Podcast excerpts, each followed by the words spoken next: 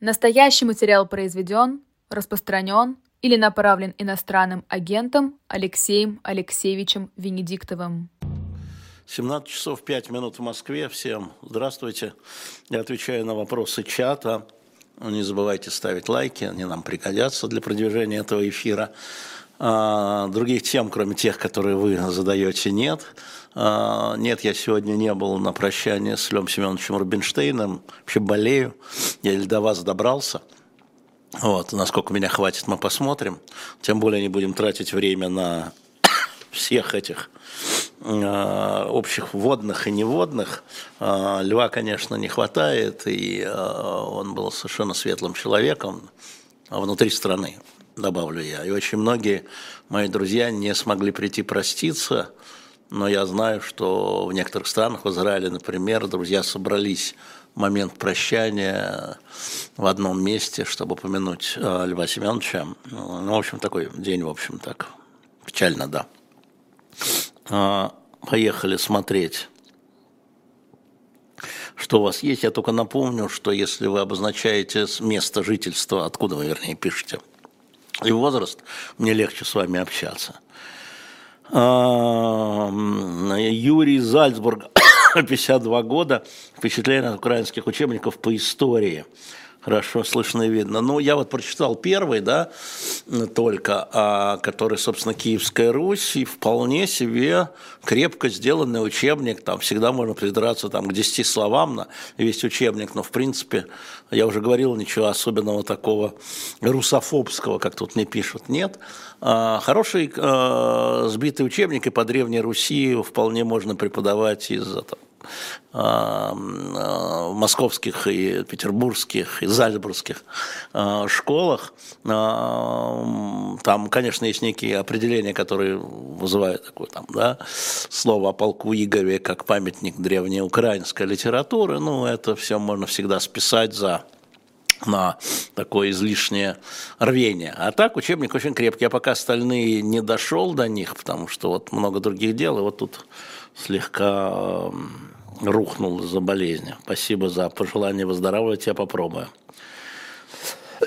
Роман 25 лет из Москвы. Как оцениваете сейчас компанию, которую проводит Борис Надежда? Знаете, я с трудом э, оцениваю эту компанию, потому что э, я понимаю, что делает Борис, но мне кажется, что э, вот сбор подписей, э, он э, идет слабо, э, он слабо, и здесь мне трудно, никогда этим не занимался. А, я смотрел, как такие вещи работают у кандидатов в других странах, ездил в свое время, уже рассказывал, в частности, президента Саркози, там, правда, не подписи надо было собирать, а, но, наверное, за этим есть какой-то глубокий смысл. Но в любом случае меня удивляет незначительное количество подписей относительно. Но я вижу, как очень активно работает, скажем, петербургский штаб, где Даша Хайнекен там развернула деятельность, и там они, наверное, соберут две с половиной тысячи подписей. Но, в принципе, мне кажется, что пока слабо. Да. Спасибо за советы, Генриетта, да, да, так, потом. А, буду лечиться потом.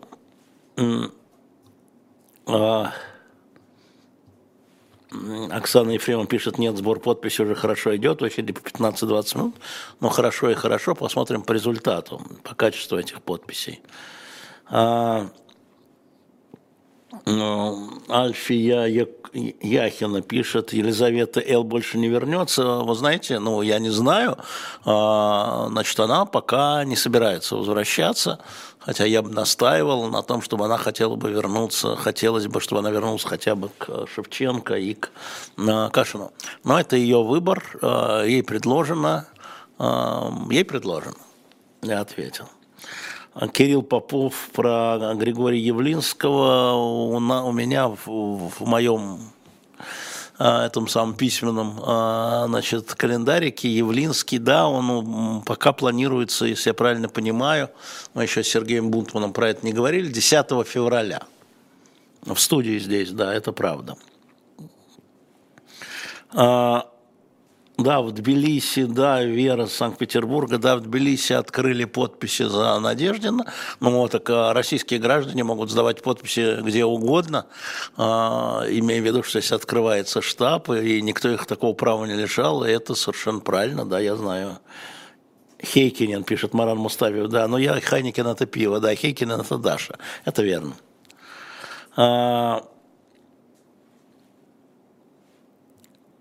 Так, э, Дмитрий, что это было со стороны Ирана? Иран самоутверждается как региональная, не только региональная держава, э, и э, как лидер э, шиитов, и поэтому Иран показывает зубы.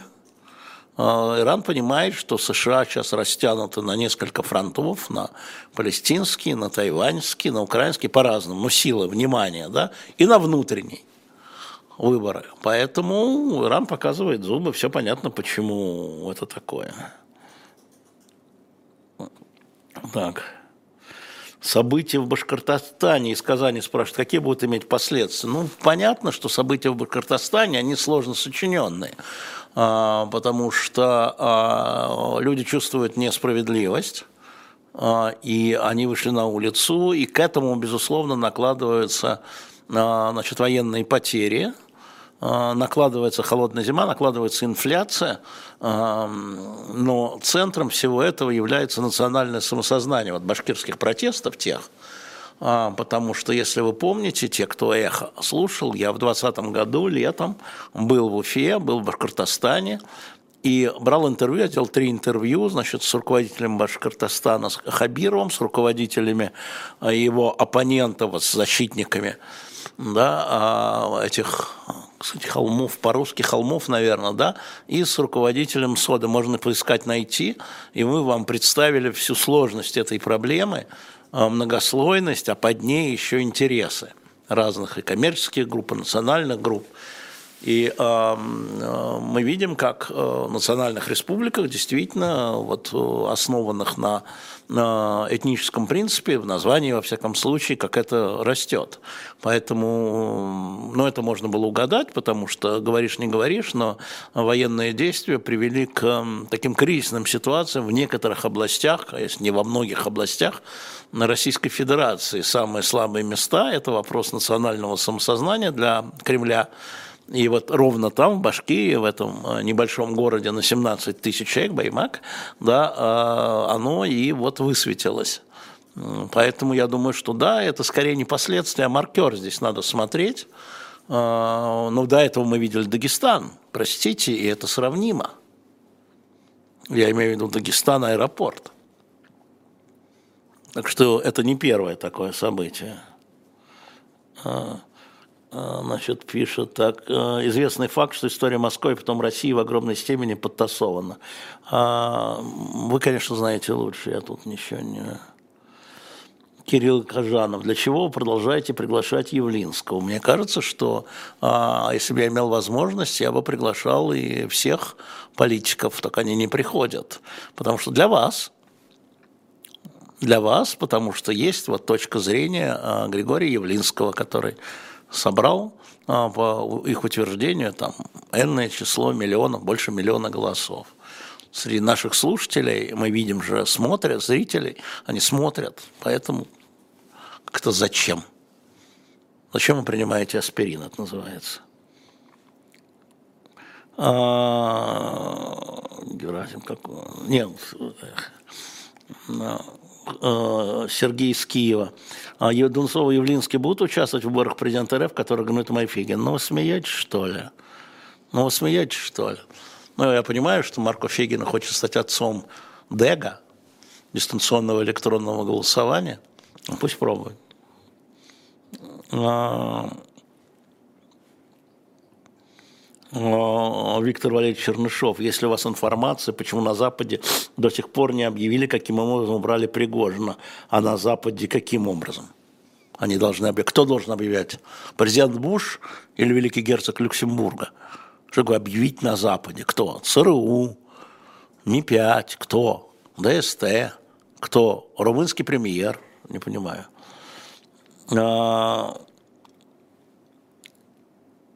А, завоевания, а, из Крым 36 лет. Нет, Юлиана Якубенко, действительно, это меня тоже как-то привлекло мое внимание, что э, Владимир Путин объявил э, вот эти территории словом завоевание, повторил дважды.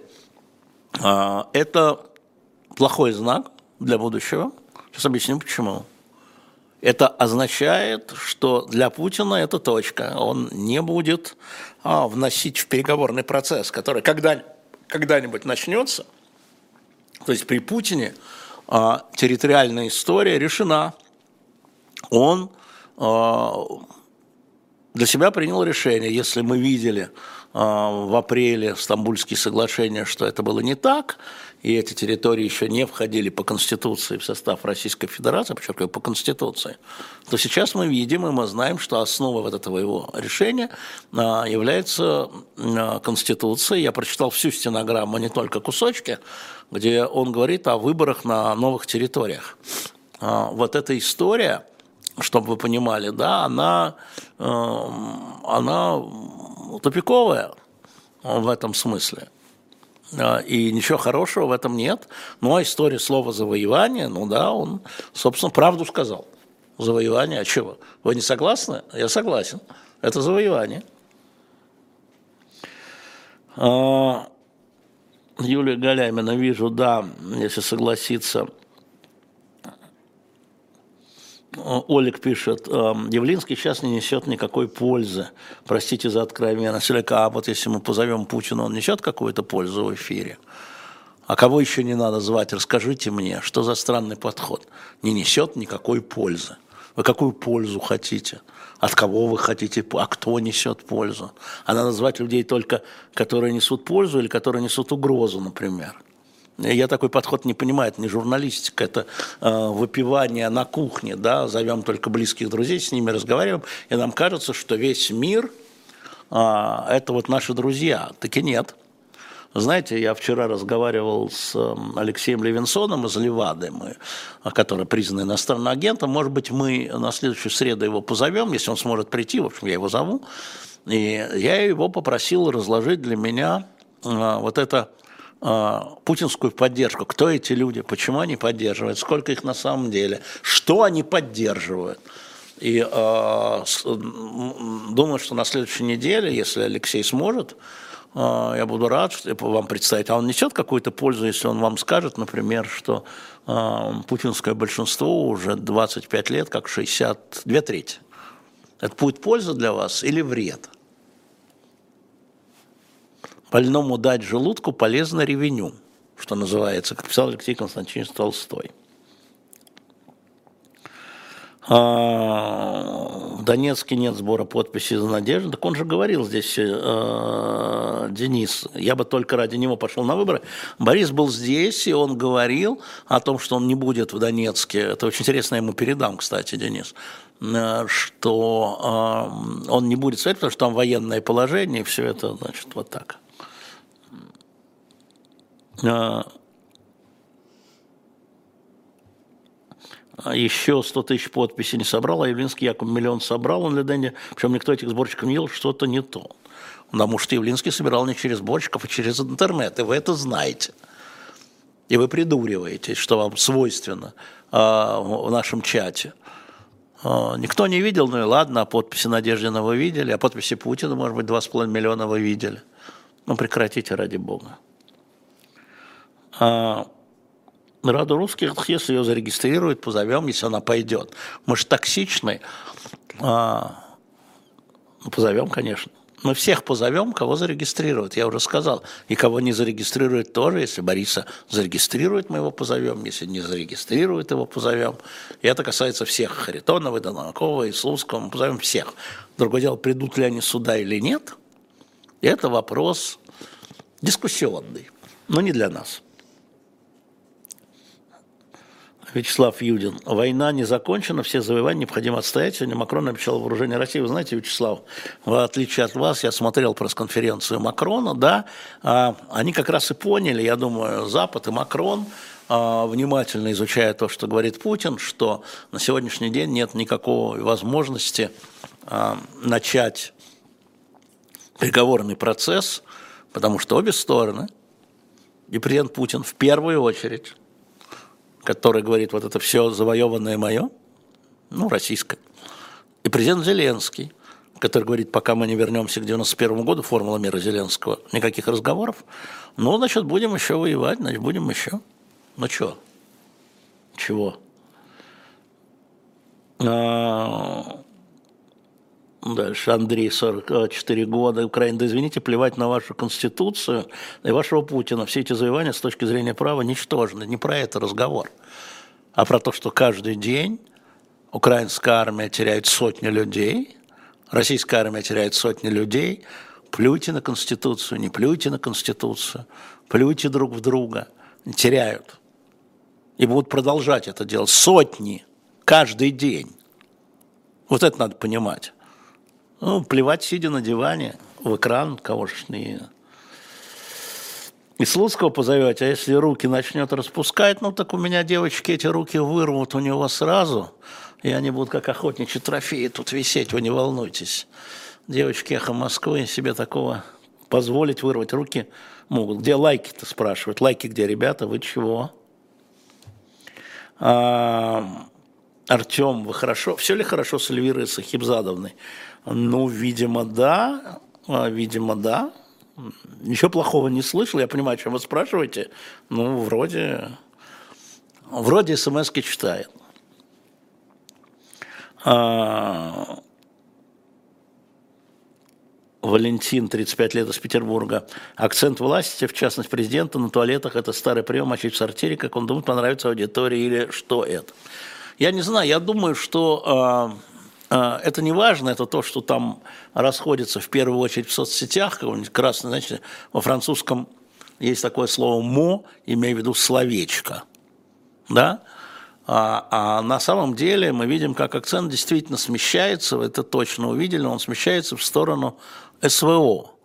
Я читаю каждую его встречу с разными людьми, каждую, а, и вам советую на сайте kremlin.ru, и там, а, да, там много про социалку, очень много про материнский капитал всегда, про а, финансирование разных проектов, то все, молодые, там, не молодые, но все время а, идет сдвижка на поддержку СВО в разных аспектах. Вот он недавно, буквально дословно, пересказывал Давида Арахамия, и про премьера Джонсона, и вообще про апрель 22 год. Я вам, вы это все знали без него, я вам об этом рассказывал два месяца назад. Прошло два месяца, Путин об этом говорит. Потому что я это знаю. А, и э, вот у него это, да, у него это так. И поэтому вот все эти гендерные туалеты, это же, еще раз, да, борьба с Западом. Мы не воюем с Украиной. Украины никакой нет для него, да, в этом смысле. Украина – это поле битвы. А, мы воюем с Западом, а у Запада, а Запад, значит, он дьявольский, сатанинский. Вот эти э, туалеты не гендерные, а гендерные, да? Я все время думаю, а в самолете какие туалеты? Или в поезде, например. Или, да в любой квартире. Ну, чего мы будем? Аляска пишет, зачем Путин все время оправдывается? Знаете, у вас хороший вопрос, он не оправдывается в его понимании, он объясняется он а, растолковывает. Он говорит, вот смотрите, говорит, а кого еще голосовать? Он так не говорит, но вот, ну правильно все. Ну вот смотрите, ну все же правильно. Ну смотрите, вы не понимаете, почему я это сделал? Сейчас вам скажу. Вот они бы на нас напали. Надо защищаться? Ну, конечно, надо. Нормальный человек вам скажет, надо. Вот. И так далее, и так далее, и так далее. Он для разных слоев населения, прежде всего для своих, о которых мы, может, поговорим на следующей неделе, он все время объясняется – не оправдывается.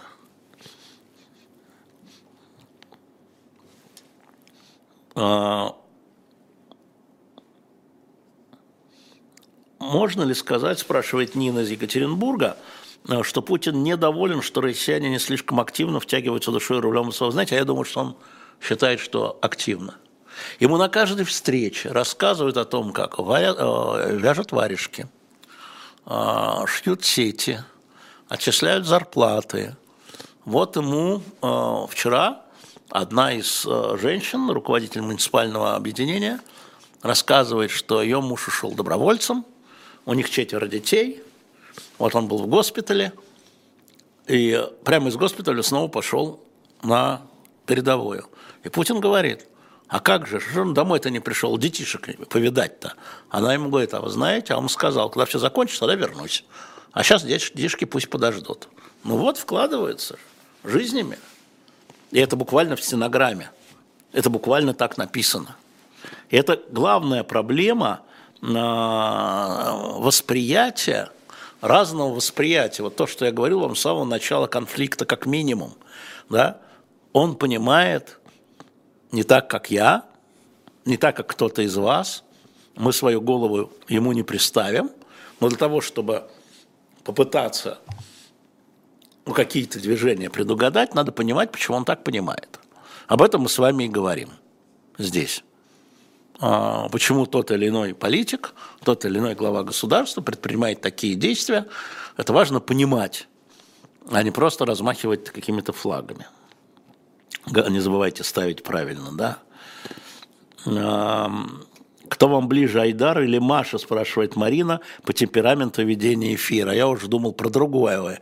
Но что такое ближе? Они работают в паре, и я э, за ними присматриваю, а, но я надеюсь, что нам удастся посадить их в конечном итоге в одну студию этой весной, и тогда можно будет говорить, потому что когда люди ведущие работают из разных студий, а, теряется электричество, теряется эффект, теряется задор, поэтому говорить об этом рано.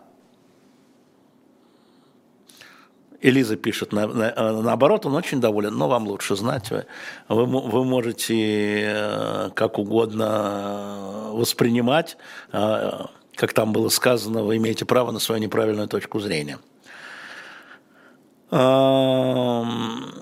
Просто вам стоит признать, пишет Дмитрий Поликарпов, что большинство россиян поддерживает СВО. Это не точно то, что вы сказали, Дмитрий, но большинство россиян поддерживает Путина.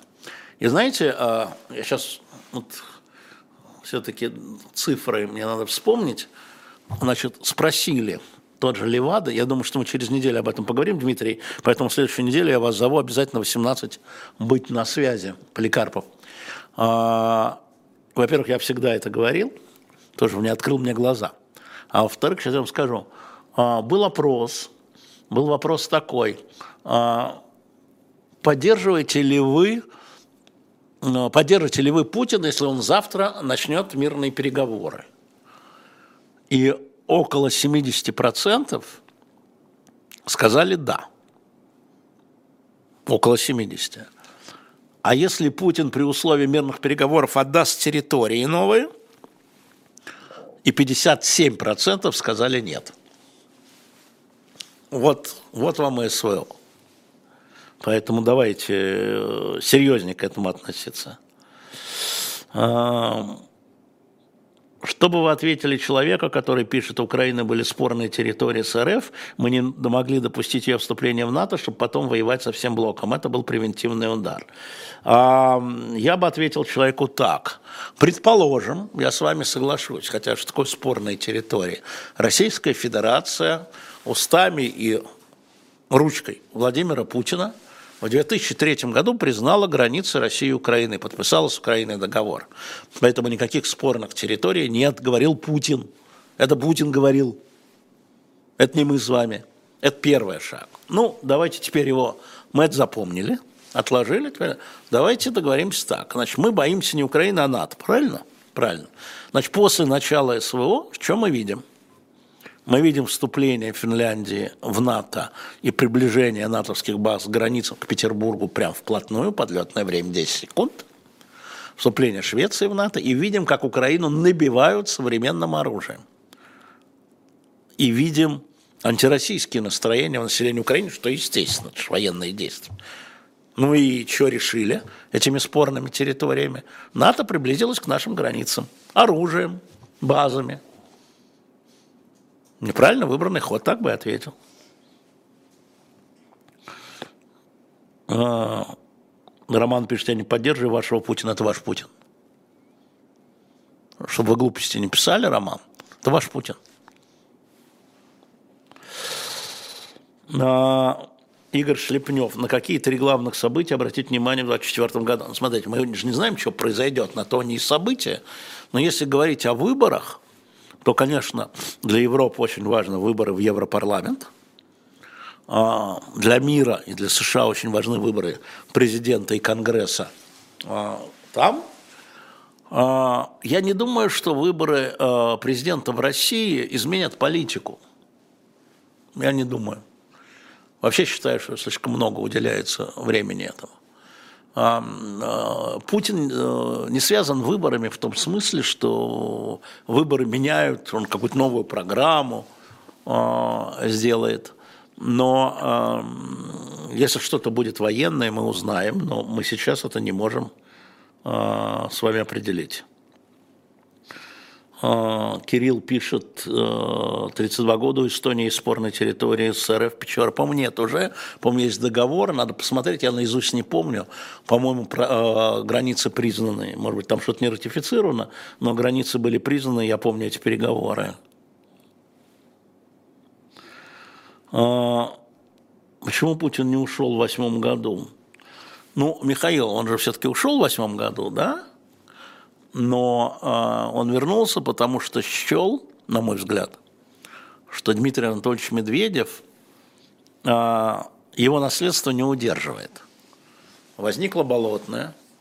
Дмитрий Анатольевич э, подписал СНВ-2 с американцами, он значит, не наложил вето на резолюцию по Ливии, в результате чего Каддафи был свергнут, несмотря на совет своего премьер-министра. А, пришел к выборам губернаторов, то есть он расшатывал эту систему. Рано еще, подумал Путин, и вернулся. Если говорить о конкретных каких-то вещах. А, а, Дмитрий 21, Санкт-Петербург, как вы считаете, население России поддержит Путина жертвой пропаганды или сами ответственны за то, что не искали альтернативной информации? Послушайте, это очень важно, пропаганда и информация, но это не является на мой взгляд, главным. А, на мой взгляд, главным является вот что в поддержке Путина, что уже, правда, мифологически, а сначала нет, что после времен Горбачева и Ельцина в глазах многочисленных россиян принес стабильность. Раз. А более того, в первую каденцию Путина, а значит, благодаря ему, хотя это на самом деле не так, но так в головах, начало расти благосостояние серьезно. Два начались выплаты задержек по э, пенсиям, зарплатам, третий год, все вверх и так далее. Ну, посадили как жирного кота Ходорковского одного, ну так им и надо всем, да? То есть а, вот его образ мифологический во многом, да, он до сих пор для тех, кто его поддерживает, остается в виде там памятника, мифа. А пропаганда на это, естественно, это все оформляет, подкармливает, и без нее никак – но а, она попадает в ожидание. Вот в ожидание. Постимперские ожидания. Скорее всего, так. А, Александр Башком из Москвы. Зачем Путину видимость выборов и законность, в кавычках? Народ его поддержит и без выборов. Так ему же надо, во-первых, а убедиться и б предъявлять. А убедиться – в том, что народ его поддержит. Вот еще раз по цифрам. Смотрите, на прошлых выборах он собрал 56 миллионов голосов из 109 избирателей. А на Конституции, на референдуме он собрал 59 миллионов голосов. Тоже из 109. Вот видите, он может эти миллионы сунуть вы демократы. Так он это сказал недавно где-то. Эй, подождите, вы демократы. А? Ну вот же, люди же, вот же, ну вот. Вот видите. Федор пишет, у меня вокруг все поддерживают свой Путин. А, ну да, наверное. У меня не так, но у вас так. Так, ну лучшее пожелание из Нанта. Город Нант. Приветствую, город Нант. А, Эва из Риги. Вы смотрите французский сериал «Капитан Марло» про жандарму Оливачку? Нет. Я сейчас запишу «Капитан Марло». Спасибо большое, Эмма. Я посмотрю, что это такое жандарм. Что-то пропустил. так, очень быстро побежала. Останется ли Мишустин, спрашивает Никита. Я не знаю расчетов Путина. У нас же теперь по Конституции один президент определяет, кто премьер-министр, даже не парламент. И поэтому чего у него в голове, какие у него выстраивания. Ну, смотрите сами. Значит, он меняет Касьянова на Фродкова. Это кто? Представитель в Брюсселе. Откуда? Кто его знал? Ну, я имею в виду из нас с вами. Ну, то есть я знал, ну, как журналист. Он меняет там Фродкова на Зубко. Это кто? Росфинмониторинг. Чего? Да? Но Медведев понятно, потом Мишустин, налоговая, почему? Да? То есть чего у него в голове, как конструктор. Ведь самое главное, вообще на самом деле хороший вопрос, потому что я знаю, что вся бюрократия трясется, потому что президент останется, а все остальные должны будут переподтвердиться, я бы сказал так. Кстати, по Конституции, потому что правительство складывает свои полномочия перед вновь избранным президентом. А, и э, губернаторы и так далее, и так далее, он может снимать их, они все трясутся. А. А Григорий спрашивает, на что рассчитывал Навальный, когда возвращался, или он думал, что едет как в Иерусалим. Я не знаю, что думал Алексей Навальный. Я уже свое мнение по этому поводу высказывал неоднократно про возвращение его. А, и правильно сделала Ольга Михайлова, его адвокат, которого сейчас предъявили, еще один адвокат, и она решила не возвращаться. Она сделала правильно, не надо ей возвращаться. А, извините, тут объясняют, кто кого завербовал, поэтому извините. А, рассматривается ли возможность блокировки YouTube после выборов? Смотрите, а, я знаю, что технически это рассматривается уже года четыре. Как это привязано к выборам, я не знаю. Зачем нужен YouTube для выборов, я тоже не знаю. Но, в принципе, я бы сказал так, что в моем представлении технически а, администрация президента а, готовит, Путин скажет, да закрыть, а вот он мы можем. Так он, да, а мы можем. А, это вот так, скорее всего. Да-да, не забывайте ставить лайки. Да, ну пошли, значит, эти остатки пригожинских троллей, которые выдают себя, но мы их немножко забаним.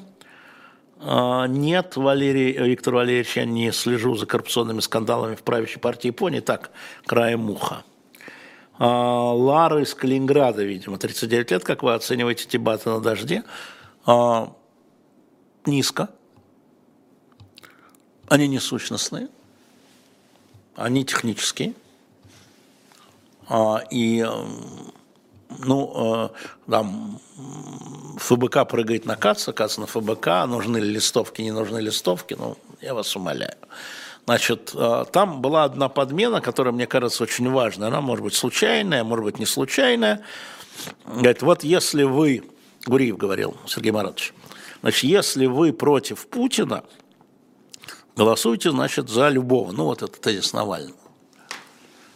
У меня другой вопрос. Надо же понимать, что да, Путин – это человек, который а, открыл СВО. Но если вы голосуете за коммунистов или за ЛДПР, вы поддерживаете СВО, это надо сказать. То есть есть вопрос, вы против Путина или есть вопрос, вы против военных действий в Украине? Это другой вопрос. И это было замотано, упаковано и спрятано под стол что и тема а, личная Путина вышла на первый а, план в этой кампании для них, а не тема военных действий, не тема отношений с Украиной. И надо из задачи сходить, когда вы строите свою тактику. А, это было специально, я считаю, специально замотано.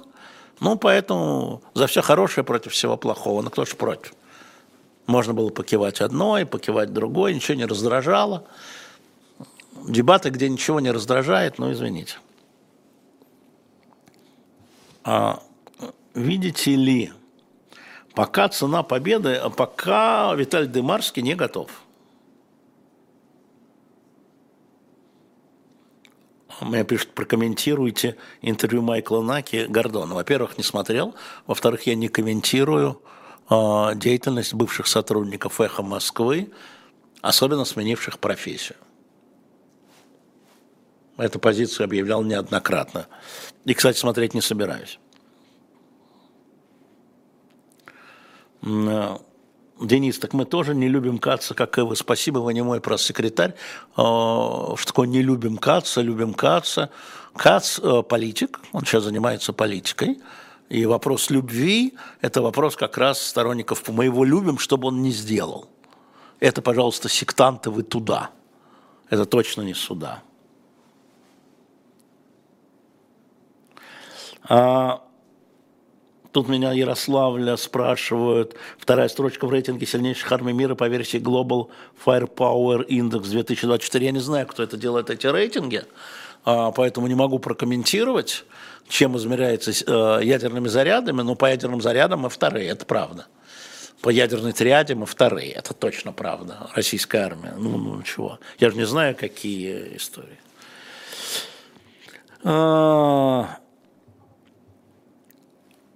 Вижу, я вижу, это хорошо, что вы видите, а, что АП покупает блогеров, платит им за переход в ВК и Возможно, да, но мы это мы знаем, собственно говоря, а, что, ну, не то, что покупает, но создает условия, скажем так, а может просто покупает, ну да, а, и это кардинальная задача перевести всех на российские платформы, и потом отключить платформы зарубежные, чтобы не было сатанинского влияния, как говорит Ольга Зиновьева. Что переполненная комната? А, еще один сериал, говорит, переполненная комната. Ну, спасибо. Напишу, да. А Данил пишет, а, по-вашему, Майкл Наки пропагандист? Я не знаю про Майкла Наки, потому что я его не смотрю, кем он стал. Он точно заявил, что он не журналист, а политолог. Я из этого исхожу, из самоопределения.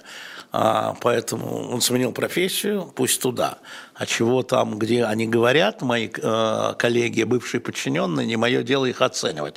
У всех разные обстоятельства, у всех разное видение, у всех разная оптика, особенно когда вы в разных местах находитесь, я имею в виду за рубежом или внутри, но просто оптика разная.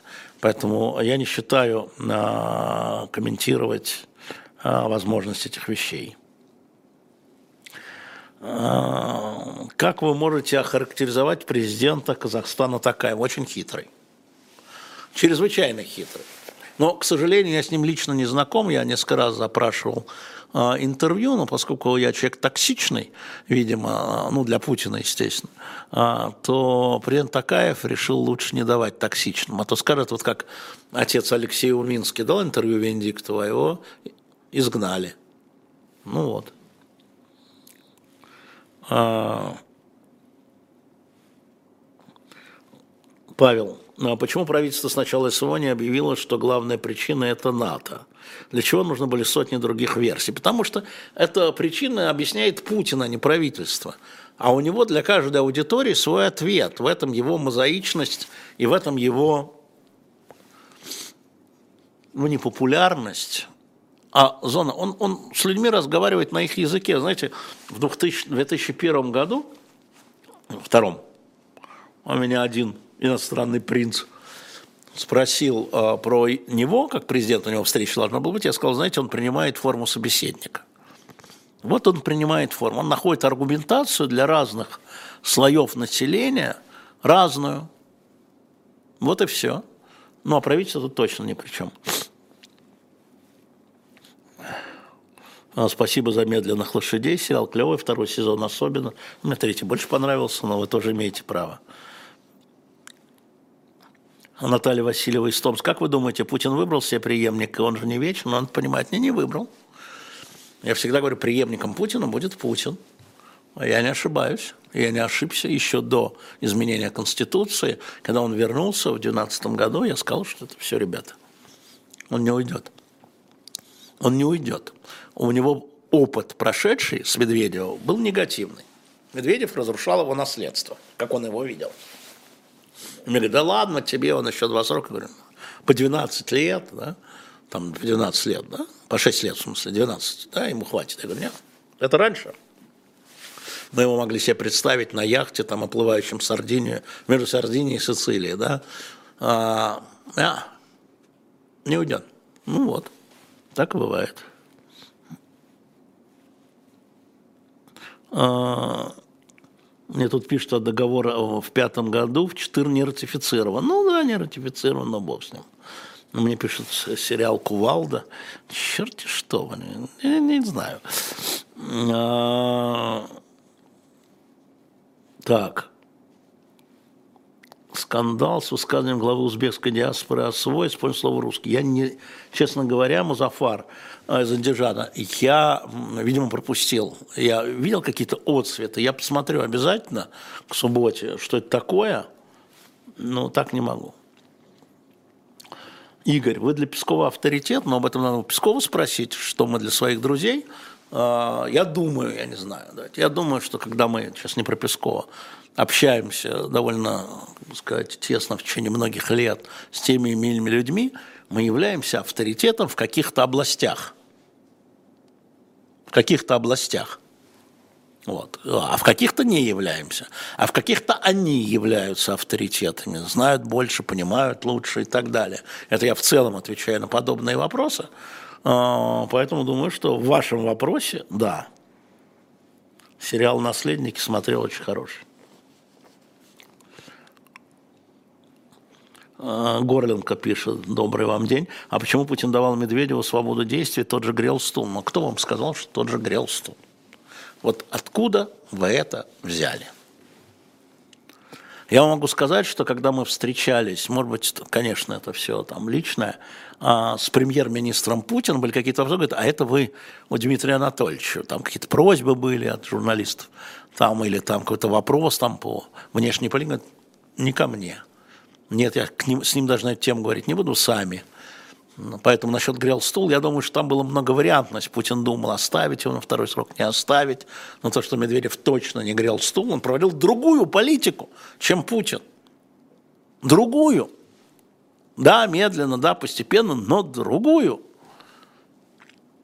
И э, в этом смысле это говорить о том, что он грел стул, это совершенно бессмысленно. А, будут ли еще скидочные карты, ну или набор за прошлый год без карты хотя бы. А, Алексей из Смоленска. Спрошу я про карты. Наверное, может, мы сделаем еще сотню карт. Потому что вот мы а, теперь этому клубу еще дополнительно выкатываем книги часто за день до того, как размещаем их на shop.diletant.media. Вот у нас дорогие книги будут, да, и а, мы сначала рассылаем по клубу и говорим, ребята, у вас еще есть скидка. А, вот, и если там эти 300, сколько их там, 260 человек, 300, 260, если вы не выкупаете, тогда мы их выставляем. Про книги. Значит, что у нас? Ну, у нас стоит Киссинджер в мягкой обложке, вы видите, на shop.diletant.media. Еще есть, но уже мало, мы взяли там что-то очень много, там у нас мало осталось. Но мы к нему прибавили, это уже в твердой обложке, сегодня выставили прямо перед программой Бжезинского. Вот когда мы что-то утверждаем, хорошо его прочитать. Да? Збигнев Джезинский. Я, кстати, вчера прочитал стенограмму его разговора с Александром Яковлевым в 90-м году. И вот могу вам сказать, Бжезинский был здесь, но он уже был как бы никем официально, но они с Яковлевым встречались, а Яковлев при Горбачеве, да? И все, что Бжезинский говорил, все сбылось. А это апрель 90-го. Еще там еще существует Варшавский договор, еще существует, э, соответственно, Совет экономической взаимопомощи, еще существует СССР, и он все говорит, что будет Польша Венгрия, говорит, что будет с прибалтийскими странами, все говорит, что будет с Германией, все говорит Бжезинский, все знал. Так что Бжезинский на shop.diletant.media, а для развлечений из этой же серии, я очень ее люблю, э, Кирилл Привалов «Яды от мышьяка до новичка». Там же на shop.diletant.media все три книги. Мы не стали их объединять, потому что очень многие уже купили э, Киссинджера, но Бжезинский и я, да, это круто. Еще там есть книги, история э, дома Романовых в мемуарах, реально в мемуарах. Люди, окружающие Петра, их мемуары. Люди, окружающие Екатерину II, их мемуары. А, люди, окружающие Павла I, их мемуары. Посмотрите, их 19 книг разных. А, История России и Дома Романовых в мемуарах современников. Люди, как они видели, через какую оптику они видели, там по одному экземпляру. Поэтому на shop.diletant.media зайдите, посмотрите.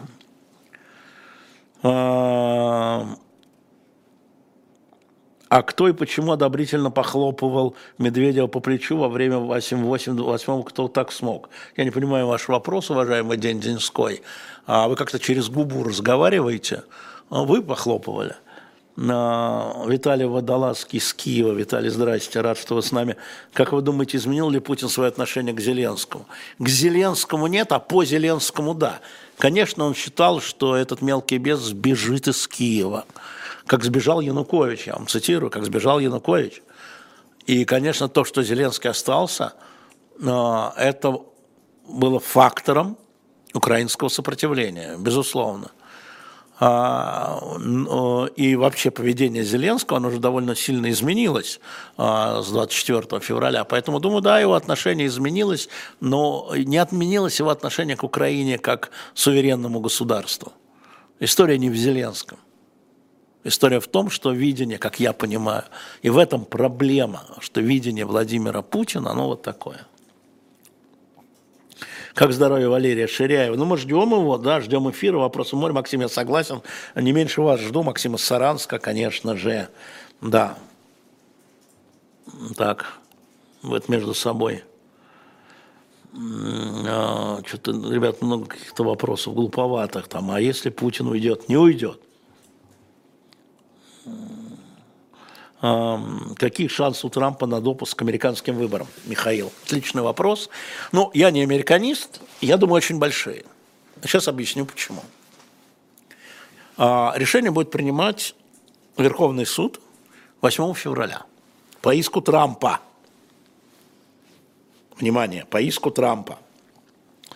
И дело не в том, что шесть там из девяти судей консервативные, а, они честные, мы это видим – и а, если юридически будут найдены основания для недопуска Трампа, они бы были. Но у большинства судей а, и вообще у большинства американцев а, конечное решение должно принадлежать народу.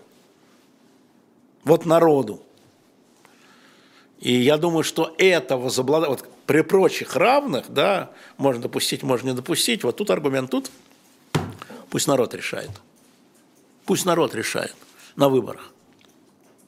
Я думаю, что это будет в основе а, решения, и думаю, что он будет допущен Верховным судом вот 8 февраля. А, Сергей Кодек, Зеленский мелкий бес, оказывается, Пукин не мой аваж. Значит, я просто вас сейчас забаню, знаете почему? Хамить не надо, тон изменяйте. А что касается мелкого беса, а, он так, да, считает, да, он так считает, Путин так считает. И еще, а, я вас забанил, а, совершенно не переношу, когда искажают фамилии.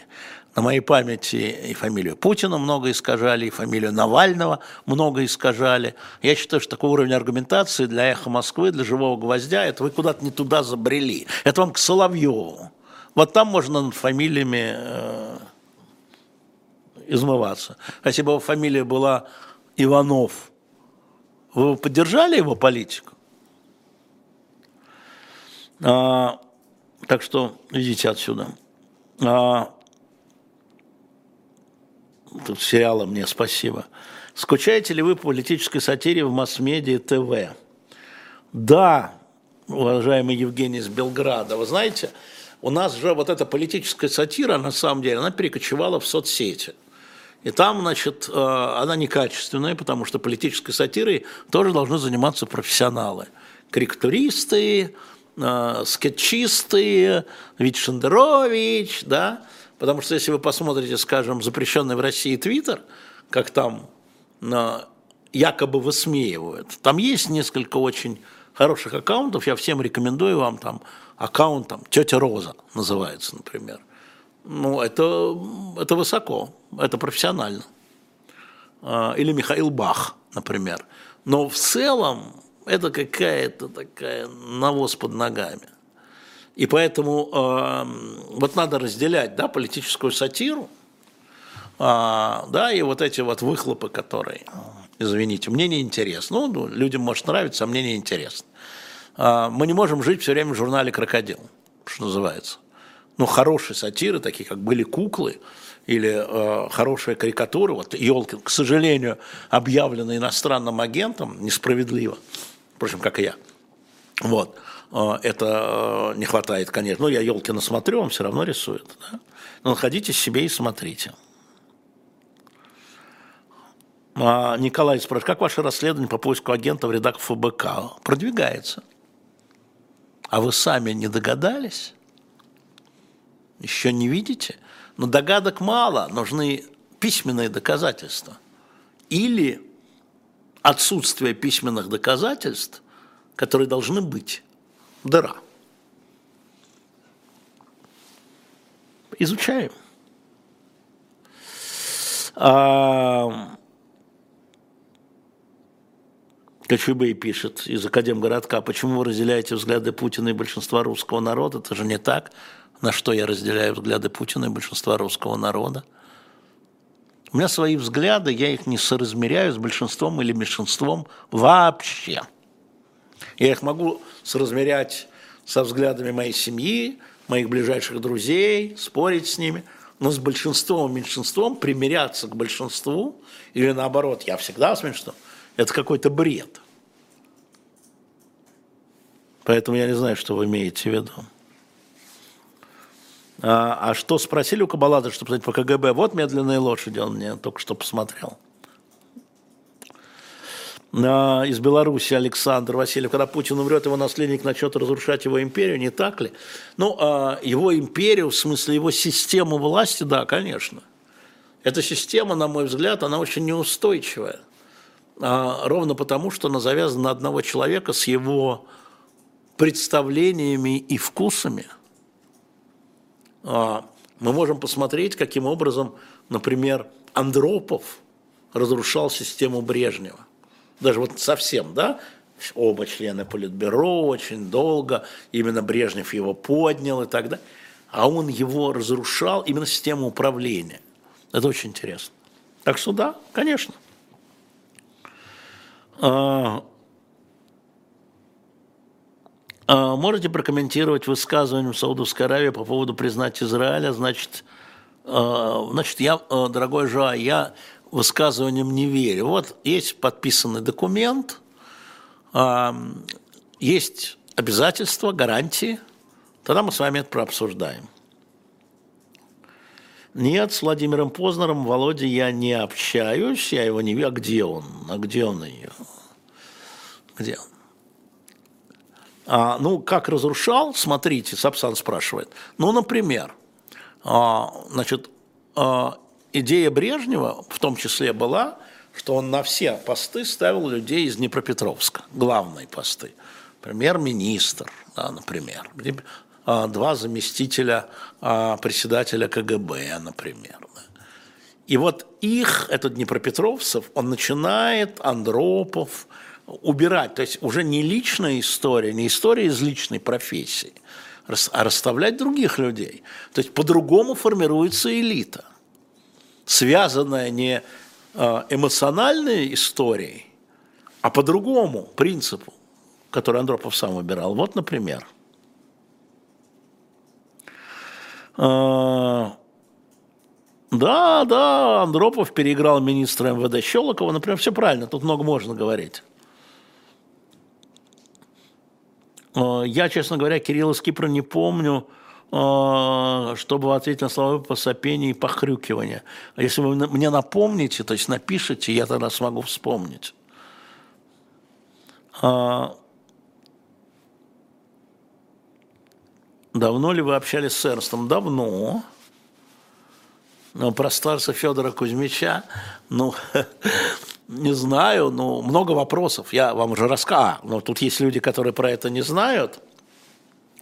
А, одно время, значит, когда была проведена эксгумация Александра Третьего, а, для того, чтобы установить вот найденные кости под Екатеринбургом, это кости членов царской семьи, а, была встреча с Путиным, главных редакторов, ну, там другие вопросы были, я уж не помню год, тоже что-то, в общем, не было вопросов.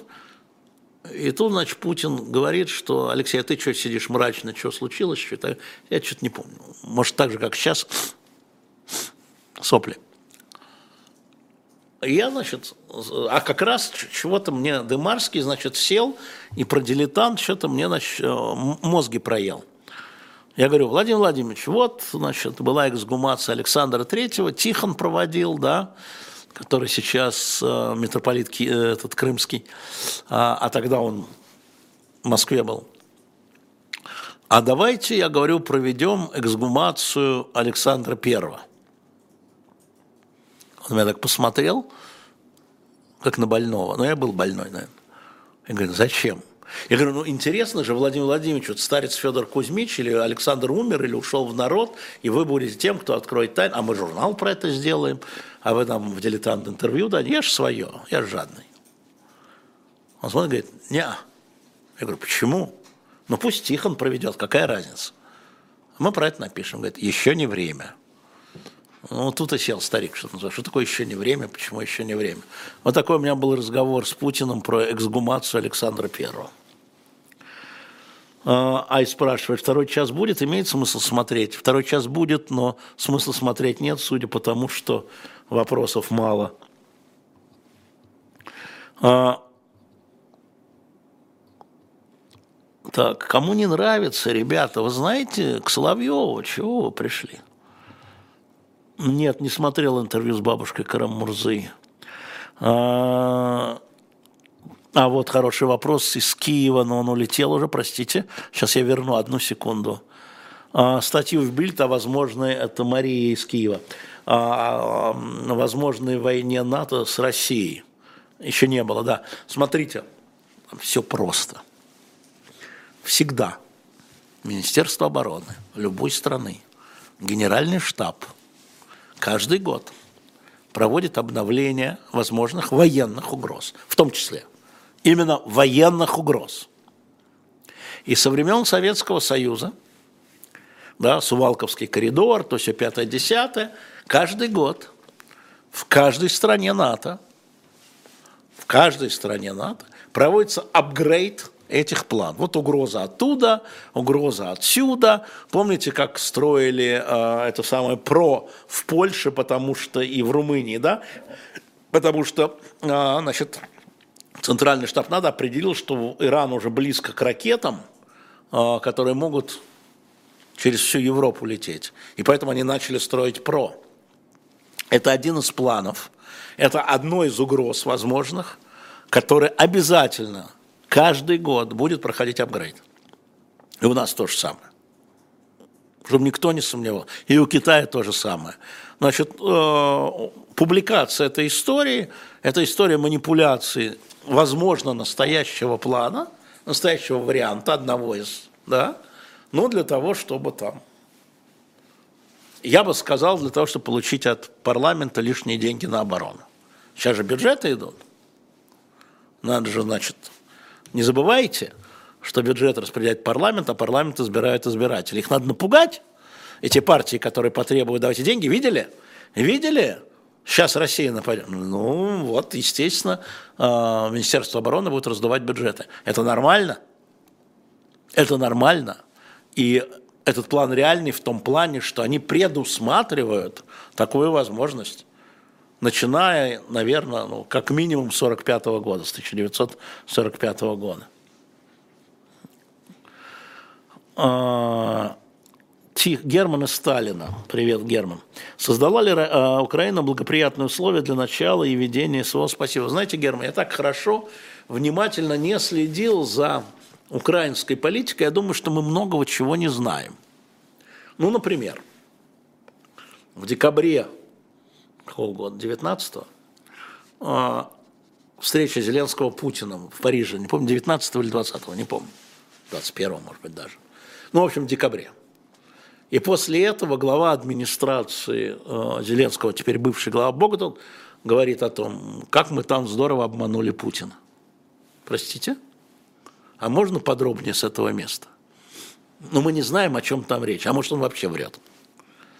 Поэтому а, говорить о политике Украины на, в отношениях с Россией говорить трудно. Или, например, вчера или сегодня министр обороны Великобритании, Шар, по-моему, он сказал, теперь я могу признаться, теперь я могу сказать, мы за эти 8 лет подготовили 60 а, тысяч украинских военных. Вот это все надо собирать, это дело будущих историков на самом деле. Сейчас, сейчас это объект политической, на мой взгляд, политической манипуляции, где российские власти, украинские власти, американские власти, они это используют. Ну, не знаем, короче говоря. А, бывают ли, спрашивает Анфиса, объективные историки? Ну, конечно. Что такое объективный? Человек вообще субъективен. Вот человек, он субъект. У него есть свои преференции, как мама воспитала, что называется. У него есть его философские взгляды, у него есть этические взгляды, религиозные взгляды. А, вот про Александра Невского, да, объективные историки. Значит, Александр Невский объективно а, признал власть а, Золотой Орды, приводил карательные отряды на Русь, а его брат Андрей восстал против этого. Вопрос. Кто принес больше а, Руси? Александр Невский, его брат Андрей, который вызвал вот эту вот самую реакцию а, карательных походов. Что здесь объективного в истории? Объективно здесь факт. Александр Невский по каким-то своим расчетам признал власть Орды, Каркарума, ездил туда, собирал дань, его брат Андрей восстал против. Да? А, и то, и другое привело к тому, что пришли карательные войска. Что здесь объективного? Факты. А дальше вы, Анфиса, говорите, какой молодец Александр Невский, он спас население от истребления, он понял и боролся там с латинянами Западом, это все. Или другой человек говорит, ну попробовали бы сейчас как Александр Невский. Полицай? Ну вот, это была но, очень большая дискуссия про французское сопротивление. Там была так называемая теория атантизма, да? выжидать, проводить партизанские действия или выжидать, когда высадятся союзные войска. Потому что за каждое партизанское действие там сжигали деревни, расстреливали заложников, да, выпустили под откос поезд, заложников расстреляли. Выпустили под откос поезд или убили полицмейстера, заложников расстреляли. Поэтому была идея атантизма. А, а там это ждать. Вот когда высадятся, присоединиться к ним, пока подготовятся, и там шли споры. И в данном случае вы, Анфиса, решаете, как правильно. А ваша соседка решит, как неправильно. А, стали говорить о пенсии Лукашенко, не знаю ничего про пенсию Лукашенко. Пусть будет выбор же президентский в этом году, по-моему, в Беларуси. Вы же говорили, что вы за Ланнистеров, а сегодня в футболке Старков. Зима близко, Николай. Зима близко. А... Как разговаривать с человеком, отрицающим советские политические репрессии? Ну, а, факты он вам какие-нибудь приводит? Ну, вот я вам могу сказать, что, например, на меня в свое время произвело впечатление следующее. Это указ указ а, председателя президиума, указ Верховного Совета, наверное, председателя президиума, подписанный Горбачевым в 1989 году, о реабилитации одним махом, о реабилитации всех, кто был осужден тройками. Потому что тройки, да, но это внеконституционная история была. 802 тысячи человек одним указом вернули доброе имя. Тем, кто выжил, вернули собственность. Одним указом. Ну а как? Ну были же, значит, ну было кого реабилитировать. А, Михаил, нет, пока не планирую позвать Алексея Арестовича на живой гвоздь. Объясню почему. Он а, в списке террористов и экстремистов. Понятно объяснил? Юристы не советуют. А, как разговаривать с людьми, пишет Надежда, которые убеждены, что нас Россию хотят развалить. Ну, я с такими людьми очень часто разговаривал раньше. и рассказывал, как эти, которые хотели э, Россию развалить, свозили сюда ядерное оружие из Белоруссии, из э, Украины, из Казахстана. Я объяснял, что им развал России в страшном сне. В страшном сне. Им развал Советского Союза был тоже не очень. Ну, вроде как-то там умяли, там умяли. Но это страшный сон, потому что разбросанная по территории России ядерная триада, ядерное оружие окажется в руках неизвестно кого. И исходя из собственных корыстных интересов, западный мир да, не хочет развала России. Я вас уверяю, и сейчас не хочет развала России. Так и надо говорить. Да-да, тройки без суда, да-да. А, Амир пишет, без партизан, а, без сопротивления второй фронт не был бы открыт. Но ну, это ерунду вы написали. А, просто ерунду написали. Конечно, партизанское движение во многом, например, во время высадки в Нормандии, 80-летие, которое будет в этом году отмечаться, сыграло, если мы говорим о Франции, Аристотель Антонтин, да, сыграло огромную роль. Но при этом и заложников убивали за партизанские действия тоже. Это всегда выбор – не надо от него отмахиваться. Представьте себе, что вы, вы должны пустить под откостом поезд и знаете, что в соседнем селе заперто энное число людей, которых точно расстреляют, они это уже делали, если вы пустите этот поезд. Ну, вы решаете, вы командир. Чего ж? Чего уж тут? Николай, ваш совет следующему президенту немедленно искать пути решения а, остановки СВО мой совет следующему президенту, да мой совет этому президенту такой же. У меня нет двух текстов. Какая разница? Потому что, еще раз повторю, вот, ребят, вот вы даже не можете это оценить, потому что когда я это все посчитал, то есть не я посчитал, когда я это все увидел, когда я понял, что за весь 23 год, за весь 23 год, всего из рук в руки в результате, по сумме, перешло 60 квадратных километров, при общих потерях двух армий, как считается, за 23 год, как минимум 400 тысяч убитых и тяжело раненых, по оценкам, мы не знаем. 400 тысяч на 60 квадратных километров. В результате. Круто, да? Я не знаю, я не хотел бы быть на месте Зеленского и на месте Путина. Я бы не хотел. Это непростые все вопросы, но каждому российскому президенту, любому, вернее, российскому президенту, Слуцкому, вашему любимому, я бы сказал, немедленно ищи возможность, во-первых, перестать тебя, ищи возможности. Что они, на что они согласны, я не знаю просто, ищи возможности. И Владимир Владимирович, я бы сказал так, Владимир Владимирович, вы это все начали, вам и заканчивать. А,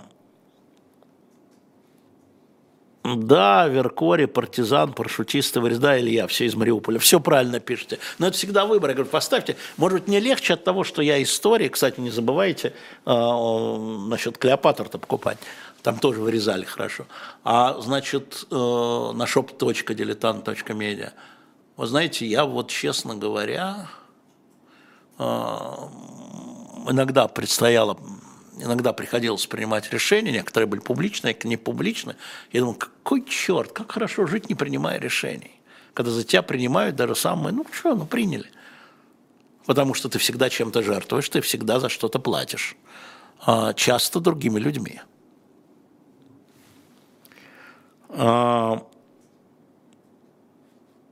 Песислав пишет, возможно ли утренний разворот с Майер, Скурников из студии в Берлине. Это они сами там определяют, я дал им полную возможность, ребята решают сами, они расставляют, они же очень много переезжают в зависимости от их занятости. Я не вижу никаких э, причин для того, чтобы такая пара когда-нибудь не возникла. Э, Слава, почему никогда... Сейчас улетела Слава, секундочку. Почему никто не говорит о мире, все говорят о том, что вооружить Украину. Неужели кто-то верит в победу Украины? Понимаете, Слава?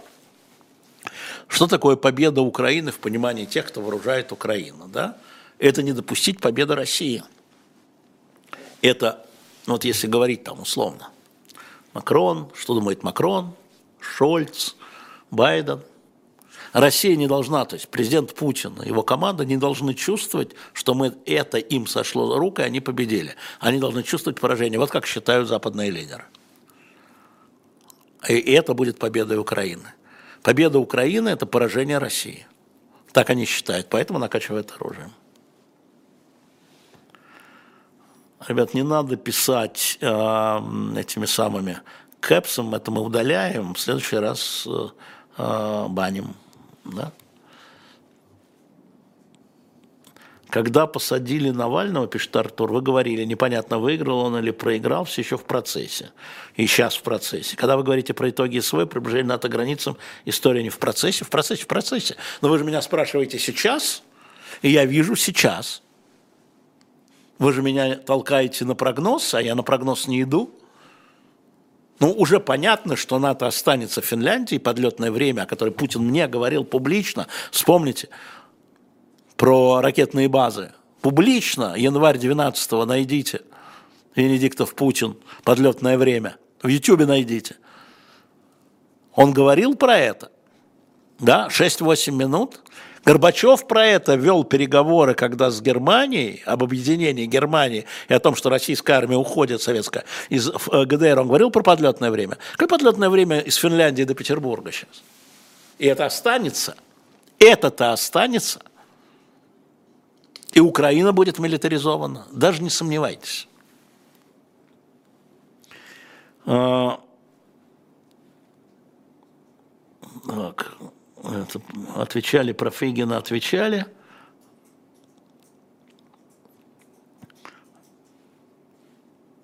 Это я не понимаю вопрос, извините. Да, давно общался с Эдвардом Родинским, очень давно. А, роман. А, я понимаю, что надо, я, я понял, я сейчас запишу все, давно мы не выясняли. А, Жень, надо бы Эдварда Станиславовича спросить, готов ли он отравиться нашим токсичным эфиром.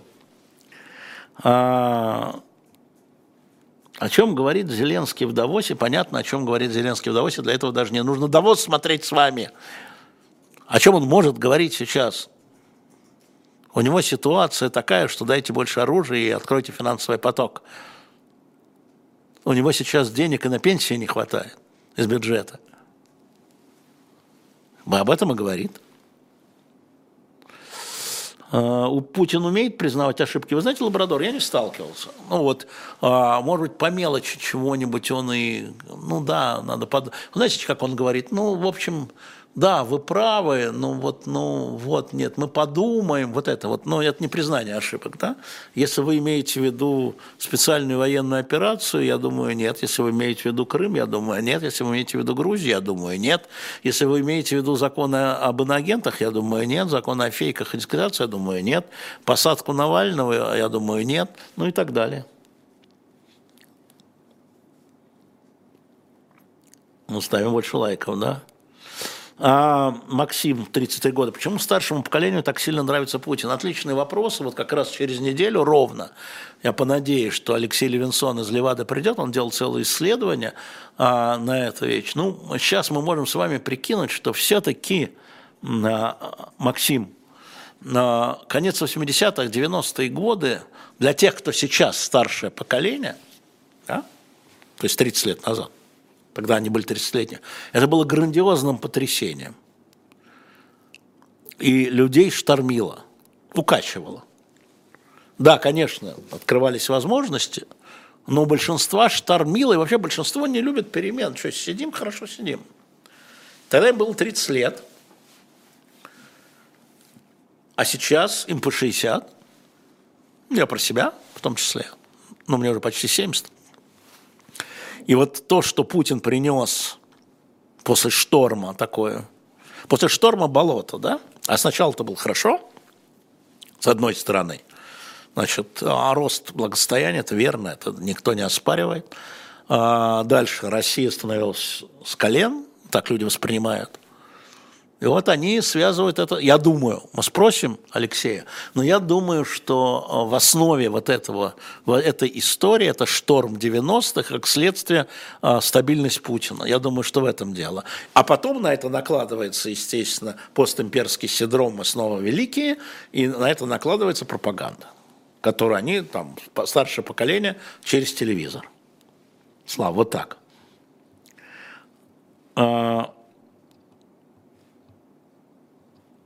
Ну, дальше Марат пишет, э, скоро в России денег на пенсии не будет хватать, может, тогда у пожилых по холодильнику выиграет телевизор.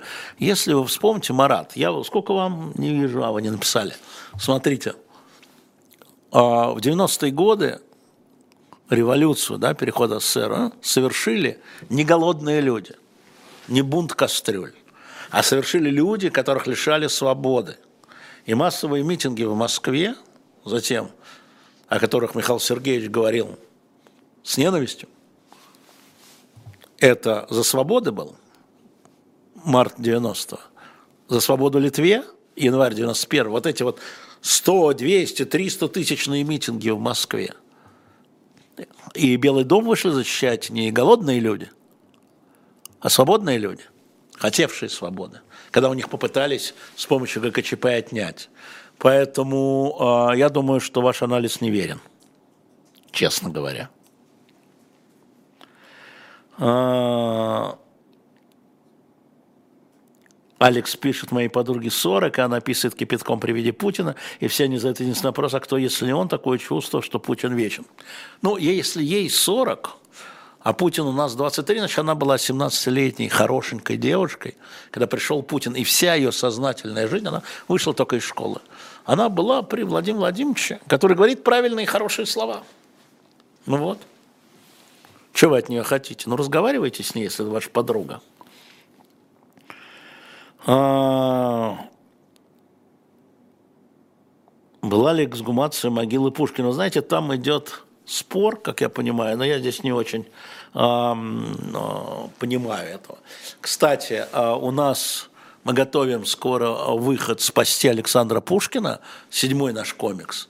А завтра э, будет предзаказ открыт на «Спасти княжну Тараканову». Завтра – а, мы сдали сегодня в типографию. А, вот, так что мы продолжаем наш проект а, на shop.diletant.media. Это будет завтра предзаказ, потому что в типографии будет месяц. Мы делали этот комикс три года. И «Спасти Пушкина», Александра Пушкина мы тоже делаем три года, чтобы вы понимали. Очень сложная работа, поэтому все в комиксе.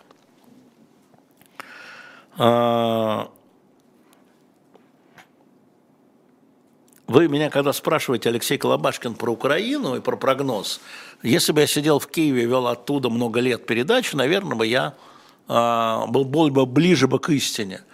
Э, экономическое положение Украины сложное. Э, об этом говорит Зеленский, об этом говорю не я. История с законом про мобилизацию сложная – вы знаете, что Верховная Рада вернула закон в правительство. А ведь правительство Верховная Рада, большинство Верховной Рады состоит из людей команды э, Зеленского. Там внутри раздрай по этому вопросу. А почему закон о мобилизации? Потому что не хватает солдат. Не хватает. А, и вот эти споры о том, что много людей уехало из Украины незаконно, мне сказали цифру кто-то это сказал в Эстонии, что ли, 800 тысяч украинских мужчин в Европе, которые незаконно уехали с Украины, скрываются. Это значит, 800 тысяч не хватает. Вся украинская армия – миллион сто тысяч. Вторая армия. Это тоже проблемы. Надо просто понимать, что такие проблемы существуют. И э, если Россия шапка закидательством занималась, то и Украина шапка закидательством продолжает заниматься. И чего? А, Александр Севастополя Украину отвернули навсегда. А, ну, слово навсегда, я думаю, что Александр, вы 23 года, вам 23, я вас на 45 старше. Для меня навсегда, при моей жизни навсегда. Вот даже если завтра штыки в землю э, Хинди Руси Пхай-Пхай, то я думаю, что, конечно, навсегда. Для меня. А для вас нет. Вы знаете, у меня была история, Год был, наверное, 67-й, да, мне было лет 12, в Волгограде. А что-то меня дед, что ли, поет, не помню. В общем, оказался я в Волгограде, юный пионер. И туда приехали, на, значит, э, на, что там у нас получалось, 42-й, на 25-летие битвы при Сталинграде. Туда приехали, значит, был праздник. Кого призвали? Немецких летчиков АСов – с железными крестами, которые воевали в Сталинграде.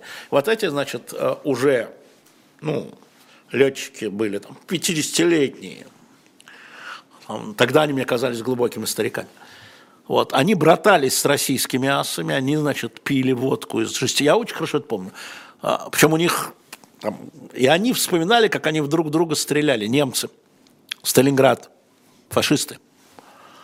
А, асы с железными там, кресты они не носили, конечно, а, на этом празднике. Но их вот и наши обнимали. Все, они вот прошло 25 лет, а, и вот это вот э, общее, да, это враги-враги были.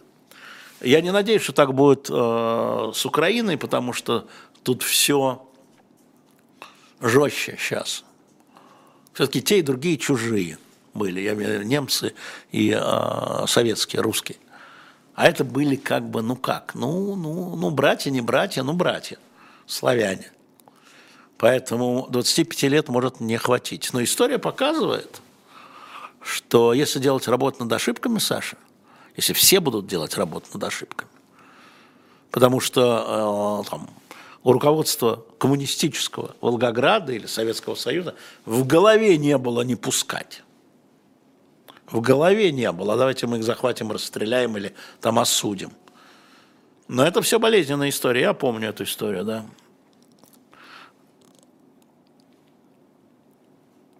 А, Какая причина продления грифа секретности в архивах, Олег молодец, из Краснодара? А там есть всякие неприличные вещи, неприятные вещи, а, которые разрушают исторические мифы. А, я очень хорошо помню историю а, на моих глазах, что называется, с Катынским делом.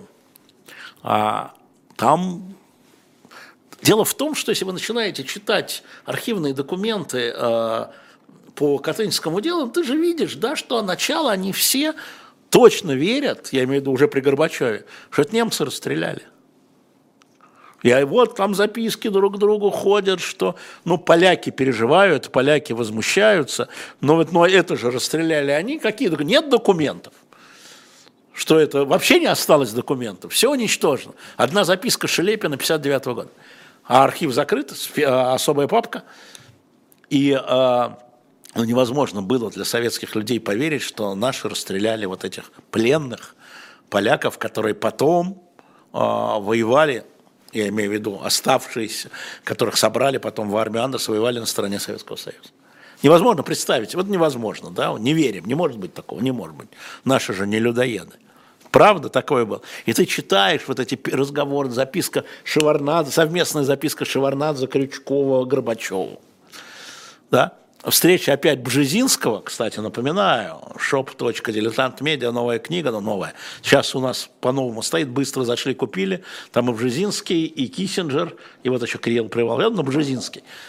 И там он в конце говорит, Бжезинский, спасибо большое, что разрешили поехать мне в Катынь. А это 90-й год, э, или 89-й, ну, в общем, это вот а для нас это очень... А он поляк, да? Бжезинский, хотя его папа служил консулом в Канаде давно уже. А, и он говорит, вы понимаете, для поляков это очень важно. Так нет документов, нет документов, говорит э, этот самый Горбачев. Ой, Горбачев, Яковлев. Не осталось все. КГБ уничтожило, мы не можем, мы же не можем придумывать. А потом, когда Горбачев передает документы по Катынскому делу а, президенту Польши Ярузельскому, он ему говорит, говорит, ну, документы все КГБ уничтожило, но мы в архиве конвойных войск, внимание, мы в архиве конвойных войск нашли, вот мы вам передаем личные дела. Вот так. Поэтому в архиве есть масса неприятных историй и по Ленину, и вообще по нашему государству. Я думаю, а Путин тут про архив-то говорил, про опять, а, про Ленина и какие, как территории были, значит, из Украины переданы туда. Да? А поскольку архивы не открыты, каждый может что-нибудь найти, какую-нибудь телеграмму первого лица, вот смотрите. А то, что там через два дня ситуация поменялась, вот я, э, как вы знаете, Афганистан, ну много, в марте месяце, три дня идет политбюро, есть полная запись, полная, стенограмма практически, где рассматривается просьба ввести войска, март 79-го. И, ну, практически все против. И на третий день появляется, на третий день, 18 марта, как сейчас помню, там на третьем заседании появляется Брежнев, которого не было, например, второй говорит, я поддерживаю товарища, что не надо водить войска, товарищ Таракима скажем, справляйся сам. Проходит полгода, вот войск в Афганистан. И можно говорить, Брежнев был против всегда. Нет. Мы видим, как меняются их позиции. Андропов тогда был против, Устинов был против. Они все говорят, почему против. Это безумно интересная стенограмма. Вот почему архивы, я отвечаю на ваш вопрос. Вот почему архивы не открывают. Хороший вопрос, Виталий, а вы Россию любите? А то. А то. А вы? Судя по вопросу, нет, раз у вас возникает вообще такой вопрос. Тата пишет, хватит защищать НКВД. Вы что, больная? У вас там, где вы живете, Тата, закончились медикаменты? Я вам рассказываю, как постепенно российским руководителям стало известно о том, что расстреляли НКВД, ну, по приказу советского руководства. Я вам это рассказываю, а вы не слышите. Что с вами, Тата? Куда подевался главврач коммунарки Проценко, пишет Людмила. Ну, вот я с ним месяц тому назад обедал. Говорили о Коклюше. Вспоминали, как они спасли Володю Карамурзу после отравления. Передавал привет. А, да, про Дятлова, да. А, важно, 59-м. А, Ставлю лайк, пишет Лабрадор, хотя не совсем согласен, тут лучше слушать, почему всегда в топе. Не надо соглашаться со мной. Мое дело вас вогнать в зону задумчивости, в зону скепсиса. Я не люблю людей, которые все знают заранее. У меня у самого скепсис по поводу всего. Я считаю, это не даром сейчас, кто там из философов наших российских, которые там чего-то требовали очистить от проклятых либералов, значит, а, сатанистов, значит, Институт а, философии Российской Академии Наук, говорил о том, что надо школу скепсиса уничтожить, конечно. Им нужны не сомневающиеся, им нужны солдатики, им нужны люди, которые говорят, слушайте, а это почему здесь? А,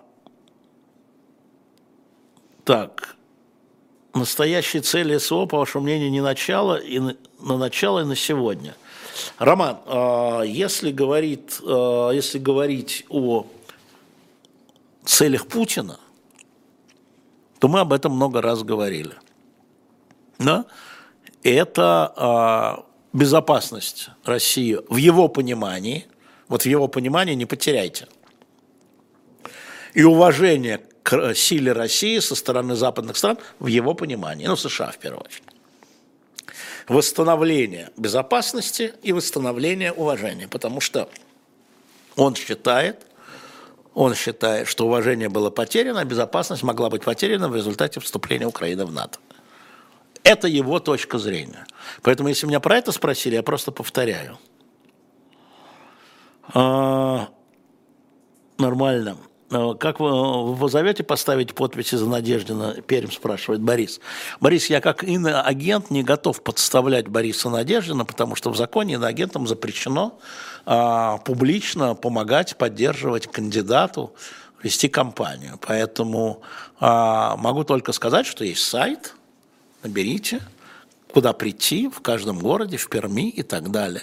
Но я могу вам сказать, опять в качестве констатации, что э, из оставшихся Надеждин сейчас самый антивоенный кандидат. Если вот по этой галочке ходить, то он самый антивоенный кандидат. Ему надо собрать 100 тысяч. Э, допечатка первого комикса будет, Денис, будет, будет.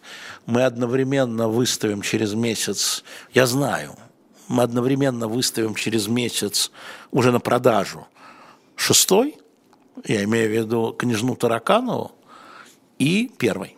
Будет, потому что очень много людей спрашивал, я же даже голосование проводил. Будет, будет, будет, будет. А, я не понимаю, Юрий, уважаемый Фонарев, что такое обострение а, с Европой. Понимаете, военное столкновение. Я сейчас вижу, как тщательно а, сейчас российское руководство и натовское руководство пытаются это избежать. И когда какая-то там осколок какого-нибудь дрона и ракеты оказывается на территории страны НАТО, не-не-не, это вот, это вот, это случайность, ничего не надо, это не нападение, это не пятая статья и так далее. Андрей из Москвы, как относитесь к творчеству Михаила Зыгоря? На ваш взгляд, он отражает историческую объективную действительность? А, Михаил Зыгорь а, очень талантливый публицист. Он не историк. Его а, книги, ну, во всяком случае, первая книга о времена Оны, она блистательно публицистическая. Но надо помнить, что историки основываются на документах, а не рассказах определенной части игроков – определенного крыла игроков. А, не понял, ты что с Урала, посадок школы посещения отменены, это я не понял. Да, Соломин на связи с нами, естественно. Да, Андрей и Сталин, у меня есть информация, ну какая информация об аресте профессора Тарзовского университета Морозова.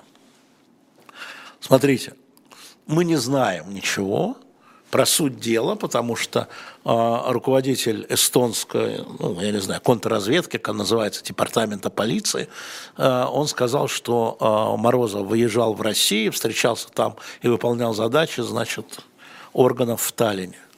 Мы знаем со слов, но там есть еще слова, что мы еще выясним, э, какую информацию он передавал и кому. То есть вы не знаете, когда его арестовали. Так что Э, шпион ли Морозов или агент ли Морозов, не знаю. А правильно ли действовала эстонская полиция, не знаю. Что я знаю, это то, что, на мой взгляд, неприглядно повел себя Тартовский университет, который уволил Морозова. Дальше там начались разборки. Значит, мне говорят из Эстонии люди. А Морозов сам написал заявление через неделю после ареста. Я говорю, из тюрьмы? Да, из тюрьмы, где он неделю сидел без адвоката и сам написал заявление об увольнении. Да. Я говорю, и вы считаете, что Тартовский университет должен был принять это заявление? А где презумпция невиновности? А где требование встретиться и узнать, он сам его написал под давлением или нет? Это не вопрос к полиции. Это не вопрос к Морозову. Пусть они своими делами занимаются, полиция расследует, прокуратура, суд пусть расследует ну, Тартовский университет. Я просто напомнил, там у меня дискуссия с одной прекрасной особой была из Сталина, э, Натальей. И она мне написала, что ну, а вы, вы бы лучше своим Сафроновым занимались. Я ей написал, что когда Сафронов был арестован, пока шло следствие, пока шел суд, руководство Роскосмоса его не увольняло. Они его отправили в отпуск без содержания зарплаты, но только после решения суда – работодатель уволил Ивана Сафронова. Можно не признавать правильность решения суда. Я, например, считаю, что из того, что мы знаем, это скорее не доказано.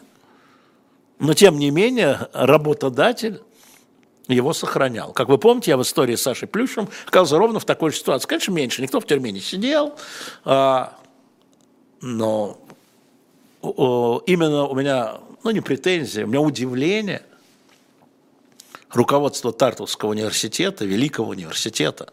Я много раз туда приезжал, когда Лотман, к Лотману Юрию Михайловичу читал лекции, и до независимости, и после независимости. Вот, и я не принимаю там объяснение, что в Эстонии верят правоохранительным органам. Верьте, но презумпция невиновности.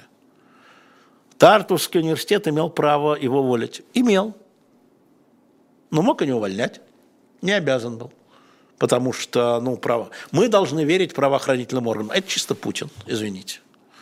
Поэтому мы будем наблюдать. Я знаю очень много людей, которые говорят, что Морозов никогда, он лучше. Ну, вот э, эта история пока мутная. Будем наблюдать. Все, что мы вам скажем. Не, не оставим это без внимания. Э, в какой стране больше уважения к истории своей? Знаете, Денис, хороший вопрос. В той, где ведутся дискуссии. А Наполеон это слава э, Франции или позор? А Великая Испанская империя, где не заходило солнце, которая несла просвещение колониальным, это хорошо или плохо, да? А рабовладение в США? Дискуссия привлекает интерес. А вообще, мушкетеры, ну вы понимаете, да, идет война с Англией, эти пьяницы и предатели едут главнокомандующему английскими войсками. Да, они предатели, идет война. Дискуссия? Дискуссия. Там, где люди интересуются и дискутируют, там уважение. А там, где людям просто вкладывают что-то в голову, там никакого уважения нет. А... Так, дальше тут заявление. Как вы относитесь к Гергму и Хабенскому? Как вы считаете, их компромисс с властью оправдан? Ведь от них зависит очень много людей. Замечательно э, Аристарх из Владивостока. Мы ровно про Александра Невского и говорили. А вы считаете, компромисс Александра Невского с Ордой оправдан? А Валерия Гергиева? И все. И у каждого своя точка зрения. Ради чего? Надо же точно понимать, чем ты рискуешь, кого ты спасаешь а, и чем ты платишь. Вот представьте себя еще раз на их месте, на месте любого. Вам точно нужно будет в случае компромисса, вы делаете компромисс, предположим, предположим, а, идете на компромисс из благородных а, соображений спасать реально спасать, не от не, непонятную игру, реально спасать. Вы идете на компромисс. Израиль обмен заложников. Вы идете на компромисс. Выпускают из тюрем убийц. Это компромисс. И вы взвешиваете, какая цена и чем заплатите. А чем заплатите потом. Поэтому я говорю, что принимать такие решения, поверьте мне, Денис, чрезвычайно сложно. И мы а, каждый случай каждый компромисс нуждается в исследовании. И мы с вами, Денис, никогда не сойдемся по каким-то компромиссам, по каким-то сойдемся. Надо понимать, что все равно ответственность пойдет на вас. И тяжесть этого пойдет там на Гергиева, на Хабенского, на кого хотите – на э, председателя Шарона, который менял на рядового Шалита 1200 или сколько там боевиков Хамаса, которые вернулись через 20 лет вот с этим кровавым терактом. А как? А как вы думали, это легко дается? А, а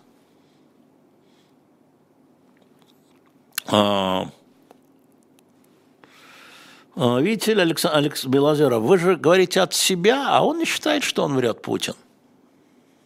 Вот вы сейчас э, думаете, он сейчас-ка я совру? Да нет, конечно. И в этом проблема. Если бы он был такой, если бы он э, был игрун, игрун торговец. И я всегда думал, что он торговец до начала. Что, вернее, что его та, тар, торгашество, в широком смысле этого слова, оно берет верх над милитаризмом. Я уже говорил, что это моя главная ошибка, что за вот этим самым, за коррупцией, да, за этими э, торцами, яхтами мы не увидели шинели, мы не разглядели сапог, топота сапог. Мы не разглядели имперцы милитаризм. Мы думали, ну какой он имперец милитаризм на яхте? А, -а. Вот это и есть ошибка, ну моя во всяком случае. Я знаю, что вы там разглядели – а моя такая. Но что-то вы ко мне присла, пристали, Михаил из Белгорода, с Майклом Наки, я вам отвечу еще раз. Я не комментирую то, что говорят бывшие сотрудники «Эхо Москвы», тем более поменявшие профессию, в данном случае журналиста на политолога. А, просто не комментирую никого. А похвалить за профессиональную работу – Танечку Фельгенгауэр, Сашу Плющева, Макс Курникова, Иру Баблоян, Машу Майерс. Я могу. А комментировать их позиции не буду. С самого начала я это объявил. Им объявил. Вам объявил. И некоторые этим пользуются, что я им не отвечаю. Я могу там ответить, там, э, не знаю, Явлинскому или Певчих, да? А своим нет. Нет, не могу, потому что это моя позиция. Извините, ради Бога. Пусть говорят, что хотят про меня. Чего хотят. И будет им счастье. Артур, а вы немножко имперец? Отличный вопрос. Ах, если бы у меня возможность вас чем-то книгой награждать или чем-нибудь. А, знаете, а, это же а, имперец, это что такое? В основе вашего вопроса лишь другое. Считаете ли вы, Алексей, что империи приносили счастье колониальным народам? Или часть счастья? Приносили им вакцинацию от болезней, боролись со СПИДом. Это про это. Про бремя белого человека. Я немножко имперец в этом смысле, а потому что а, вот а, нет еще итога. Я не про Украину, я про понятие империи. Империя – это объективное явление, была не одна империя. Кстати, не одна и разрушилась а, в 17, 18, 19 годах. Разрушилась Австро-Венгерская империя, разрушилась Турецкая империя, разрушилась Германская империя, разрушилась Российская империя. После Второй мировой войны начали распадаться Французская империя, а, Британская империя, еще раньше начала распадаться. Это вот, э, ну, давайте так, первая половина 20 века. Но до этого они были. Это очень интересная история. Это очень интересно. Надо мне найти с каким-нибудь э, человеком подискутировать про империю. Я бы вот специально сказал о благодеяниях империи, а человек бы мне рассказал об ужасах империи, и мы оба были бы правы. Но дискуссия – это самое интересное, что может быть.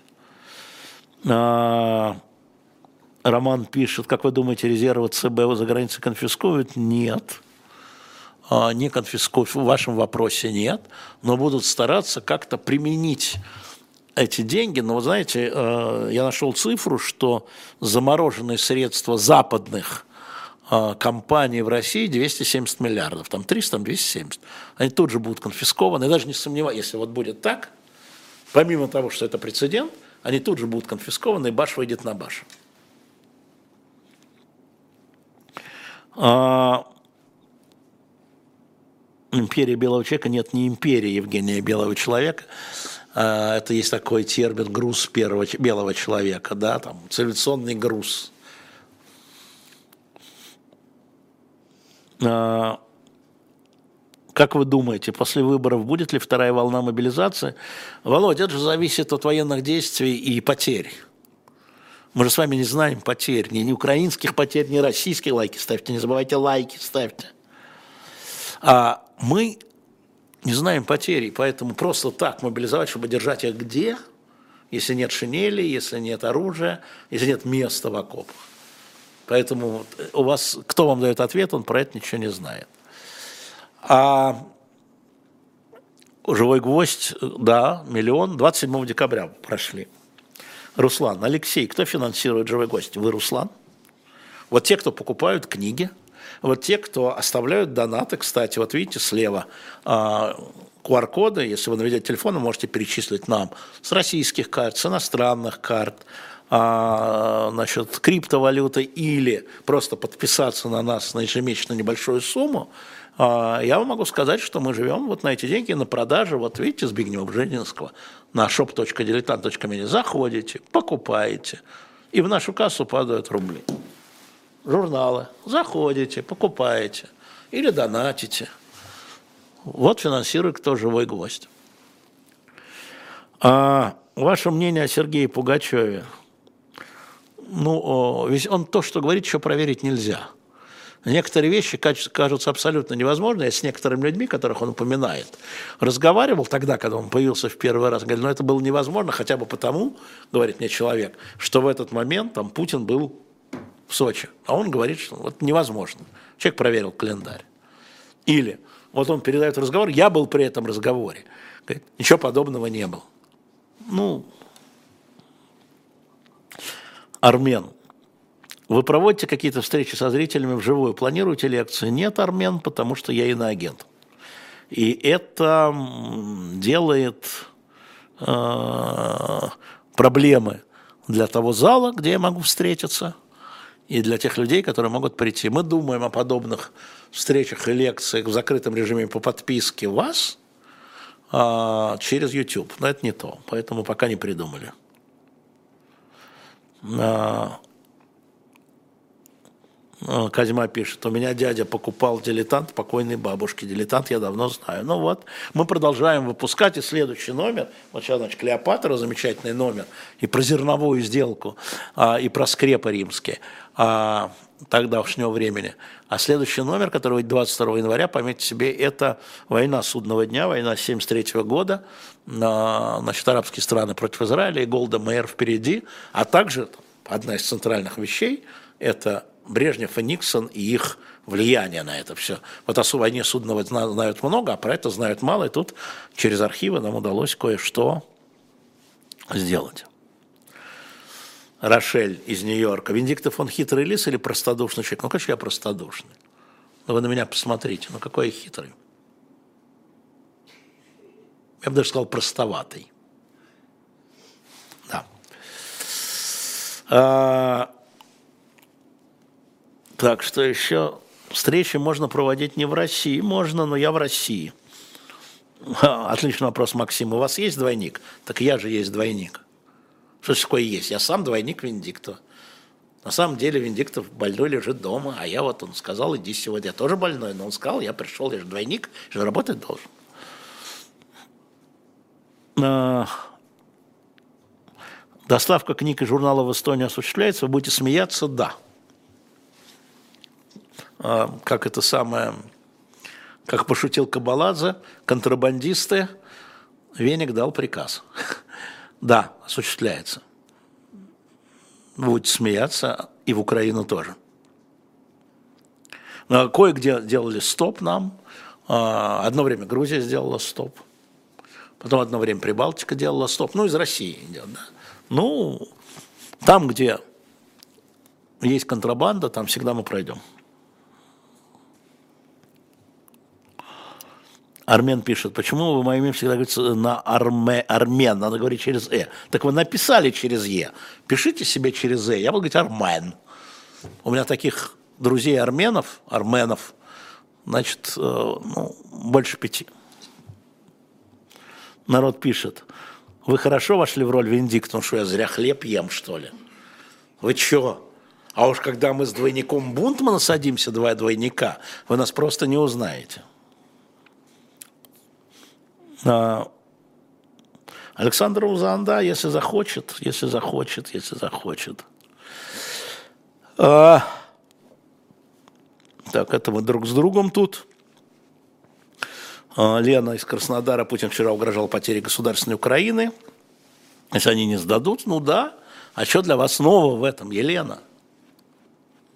А, Владимир Владимирович Путин реально считает Украину недогосударством да, что там треть это вот русские земли, треть это польские земли а, после распада Австро-Венгерской империи. Вообще, что это такое? Вот говорить не один раз, что вас удивило. А, и а, на самом деле а, он так считает, и эту историю от него слышали не один раз. Что вы смотрите, Ирос Иванов? Сейчас на французском. Вчера смотрел пресс-конференцию Макрона – вот хитрый жук на самом деле. Очень хитрый жук, но видно, что устал. А, да-да-да. Да, Вика, да, да, нельзя допустить победу Путина. Вопрос в том, что он считает победой. Я думаю, что он и Путин считают победой разные вещи. И мы с вами, Вика, считаем победой разные вещи. Так и Владимир Киевский считает почему-то русским. А, Владимир Киевский, он киевский. Не было никаких украинцев, не было никаких русских. А, князь Древней Руси. Еще не было это самое э, нации, да? Александр Мармонский. Пропаганда от Венедиктова тайно растворяет любую способность мить. Сейчас я вас, дорогой друг, от этого избавлю. Все. И нету. И нету Александра Мармонского. Было, нету и дальше у него а, способность мысли восстановится. Но уже не с нами. Мы без него переживем. А, нет, Алекс, нас есть иноагентов, я не собираюсь, конечно. Вообще это какая-то такая идея, она интересная. А, а Путин все страны не признает, созданные после 17 года, это только Украина. Это надо у него спросить. Это надо точно у него спросить. Но я хотел бы вам напомнить, уважаемый РДР, что он э, признавал Украину своей подписью третьего года в договоре о границах. Григорий из Владимира, что остается от реформы Горбачева-Ельцина? А, ну, во-первых, это разные реформы, но я вам приведу пример. Ну, например, а, свобода вероисповедания от Горбачева при всех ограничениях остается. А, ну, например, а, очень много приватизированных а, предприятий, да ваши квартиры. Это же ельциновское наследие, по-моему, остается. Там специально надо готовиться, ну, конечно, остается. Конечно, остается. И, кстати, то, что Россия сумела так приспособиться к санкциям, довольно эластично. Конечно, все движется, но тем не менее – это наследие реформ Горбачева-Ельцина которые экономику перевели в такую гибкую историю. Потому что по Афганистану я читал отчет, не помню кого, значит, это был, но это был еще не Горбачев, это то ли четвертый год, 84 то ли 83 год, там катастрофа была из-за санкций, которые были введены значит, а, по Афганистану Картером. Даже еще не Картером, нет, Картером, Картером, сначала Картером. Потом уже, соответственно, пришел Рейган. Ну, там все понеслось. А, ну, почему так жестко баните, как злой учитель в школе? Не-не-не, вы просто меня злым не видели. Я очень добра. Во-первых, я двойник – это настоящий Венедиктов злой, как учитель в школе. Вы бы тут все от вас тут... Э, почему так мало этих лайков? Ну-ка, лайки все поставили. А если был бы настоящий Венедиктов, тут бы вообще никого не осталось. Там пустыня была бы в чате. А я двойник, я добрый, я могу и так. А, да, про Башкирию, Елена, я говорил в начале, вы посмотрите, ради бога. Вы, Рафаэла, спрашиваете, Россия по кускам собирали, почему Украину вдруг стали не государством считать? А потому что выгодно. А некоторые считают Россию не до государства, им тоже выгодно. А, Степан из Торонто по поводу башкирских протестов. У меня с одной стороны поддержка протестующим, а с другой стороны это национализм и сепаратизм. Как вы это на это смотрите? Как вы? Степану 22 года, он в Торонто – мне 68 лет, я в Москве, мы смотрим одинаково. Это очень сложный процесс. А, я говорю, я был в Уфе а, и а, со всеми этими людьми, которые протестуют, тоже встречался. Из тех, кто поддерживал этих людей. Не помню, встречался ли я с Фаилем, но может быть, который сегодня осужден. Ну, с его командой точно. И просто э, конъюнктурно относиться к этому, ах, как славно, ах, как ужасно, это невозможно. Нет, Ваган, пока нет информации о пленах Карабаха. Я знаю, что рабочая группа работает. Я думаю, что все замерзло до выборов президента Азербайджана, перед выборами. Может быть, он сделает жест, Алиев, а может быть, сразу после выборов. Это февраль у нас, да, начало, по-моему, а, февраля. Но не замерзло, идет, но медленно, не шатко и так далее.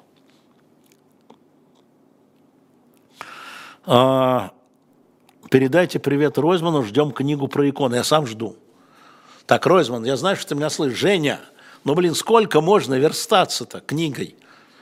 У нас уже комикс вон три года верстали, выходит. А ты все никак заверстать не сможешь.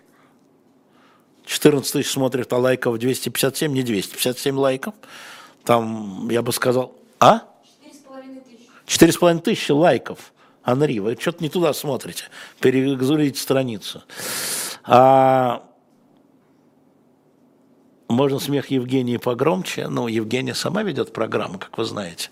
Там вы ее пощекочете во время программы или анекдоте расскажете, она будет смеяться. А, никакого сепаратизма не вижу. А напрасно, это кто у нас там пишет? Пристли, напрасно, вы просто не видите, а, потому что та организация собственно, он призывал к суверенитету Башкирии тогда еще. Не за это сейчас, а тогда еще. А, поэтому вы просто невнимательно разбираете этот конкретно случай. Мы, кстати, так и не знаем, что ему конкретно поставлено вину. И сейчас собираюсь понять. А, беседа на совесть. Спасибо большое бодрячком, потому что я этот самый двойник из Саратова. Привет. А, Тата, чем сепаратисты в Уфе отличаются от сепаратистов на Донбассе? Отлично вопрос. Тата, наконец-то вы пришли в себя. А, хороший вопрос. Отвечаю, тем же, чем наши разведчики отличаются от их шпионов. Или, как говорил Чехов, белокурые друзья и рыжие враги. Ага. А, подкиньте лайков, народ. Че бы, человек больной два часа, правильно, Горленко, два часа. Давайте, я понимаю, что в результате 5 тысяч будет лайков все равно, как-нибудь потом. Но сейчас, вот смотрите, смотрит 14 тысяч, а будет за 200. Поэтому еще раз про то, как поддержать живой гвоздь. Вот сейчас все закончится через а, одну минуту. Во-первых, мы выставили книгу Бжезинского на shop.diletant.media а в твердом, в твердом переплете. Для тех, кто реально интересуется геополитикой, это должно лежать рядом с Библией, Кораном, Торой, с чем хотите. Во-вторых, у нас Генри Киссинджер тоже не хухры-мухры, там же, на shop.diletant.media. Для развлечения истории ядов, история отравлений до новичка – а, Кирилл Привалов, отлично написанная книга из этой же серии «shop.diletant.media». Далее. А, у нас там история дома Романовых, воспоминаниях современников. Еще раз, если том посвящен Екатерине, это окружение Екатерины. Если том посвящен Петру Первому, окружение Петра Первого. Это не историки, это совершенно субъективный взгляд. Шел я, а тут император. И говорит мне, вот это про это – так что, если вы хотите помочь нашему каналу на shop.diletant.media, заходите, будем рады. Или если просто сбросить немного денег через QR-коды, вы видите, каким образом российские карты, иностранные карты, а, криптовалюта, ну и просто подписка. А, и мы благодарны вам, потому что, возвращаясь к вашему вопросу, а, мы живем на ваши деньги. Это правда. Нравимся мы вам, не нравимся – но мы живем на ваши деньги.